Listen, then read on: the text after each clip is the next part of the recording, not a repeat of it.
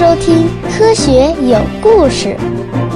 比科学故事更重要的，更重要的，更重要的，更重要的是科学精神。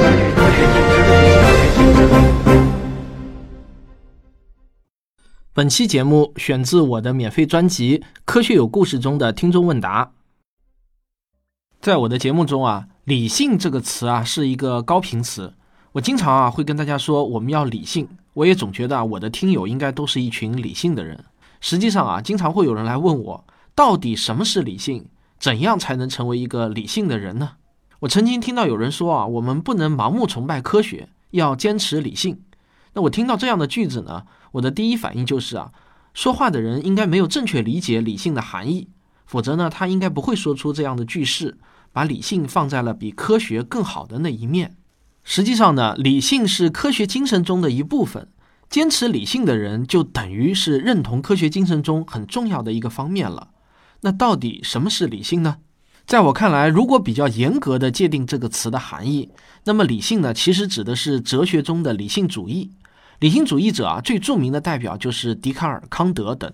但是现在经常被我们老百姓挂在嘴上的理性呢，我感觉啊，大家并没有对它有一种公认的定义。它的含义呢，变得也是越来越丰富。我觉得呢，可能是更倾向于理工科思维的意思。在口语中啊，我们经常说一个人很理性，一般呢是指他显得很理智，做事很冷静，不会冲动决定，遇事呢会想三分。那么在哲学上的理性主义到底又是什么意思呢？一般认为啊，它是在笛卡尔手里成为了一套较为完整的思想体系。笛卡尔就是最重要的理性主义的代表人物之一。可能很多人都听说过啊，笛卡尔的那句名言“我思故我在”，并且可能你也听说过，笛卡尔是试图证明上帝存在的人。换句话说啊，他是信上帝的。可能有人就奇怪了，一个信上帝的人怎么反而成了理性主义的代表呢？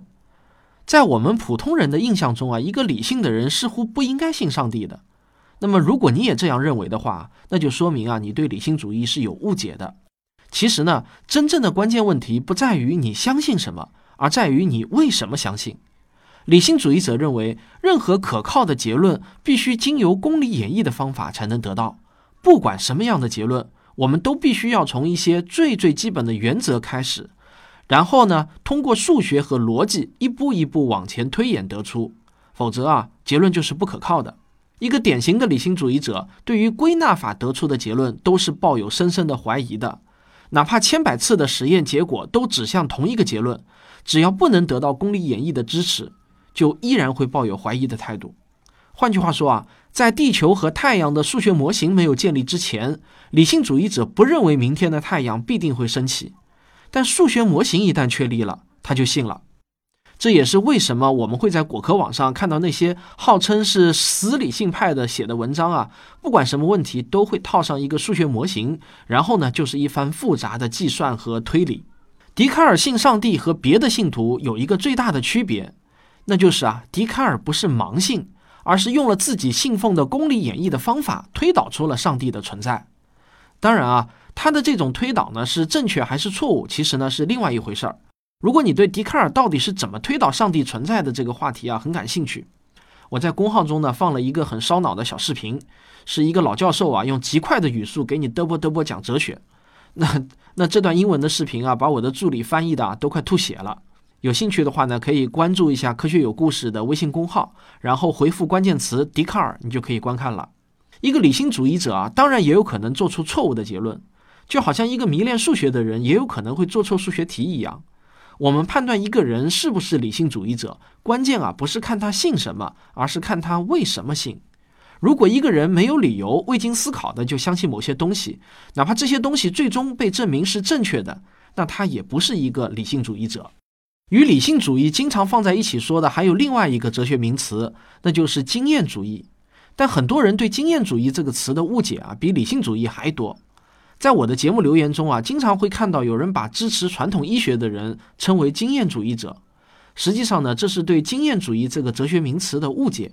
在哲学书籍上啊，经验主义指的是相信现代科学方法，相信采用科学实验得到的证据，着重认为理论应该建立在对事物的观察上，而不是直觉或者盲从。所以呢，经验主义者其实呢是指那些最看重实证的人。理性主义者认为公理演绎比实证更重要，而经验主义者呢，恰恰相反，他们认为实证比公理演绎更重要。理性主义的另一位代表人物，也就是著名的哲学家康德，他最早的时候啊，也是一个死理性派，他坚持认为啊，只有公理演绎才能得到确定的知识。后来呢，他认真研读了大卫休谟的哲学著作《人类理智研究》后，晚年呢就成了理性主义和经验主义的综合体了。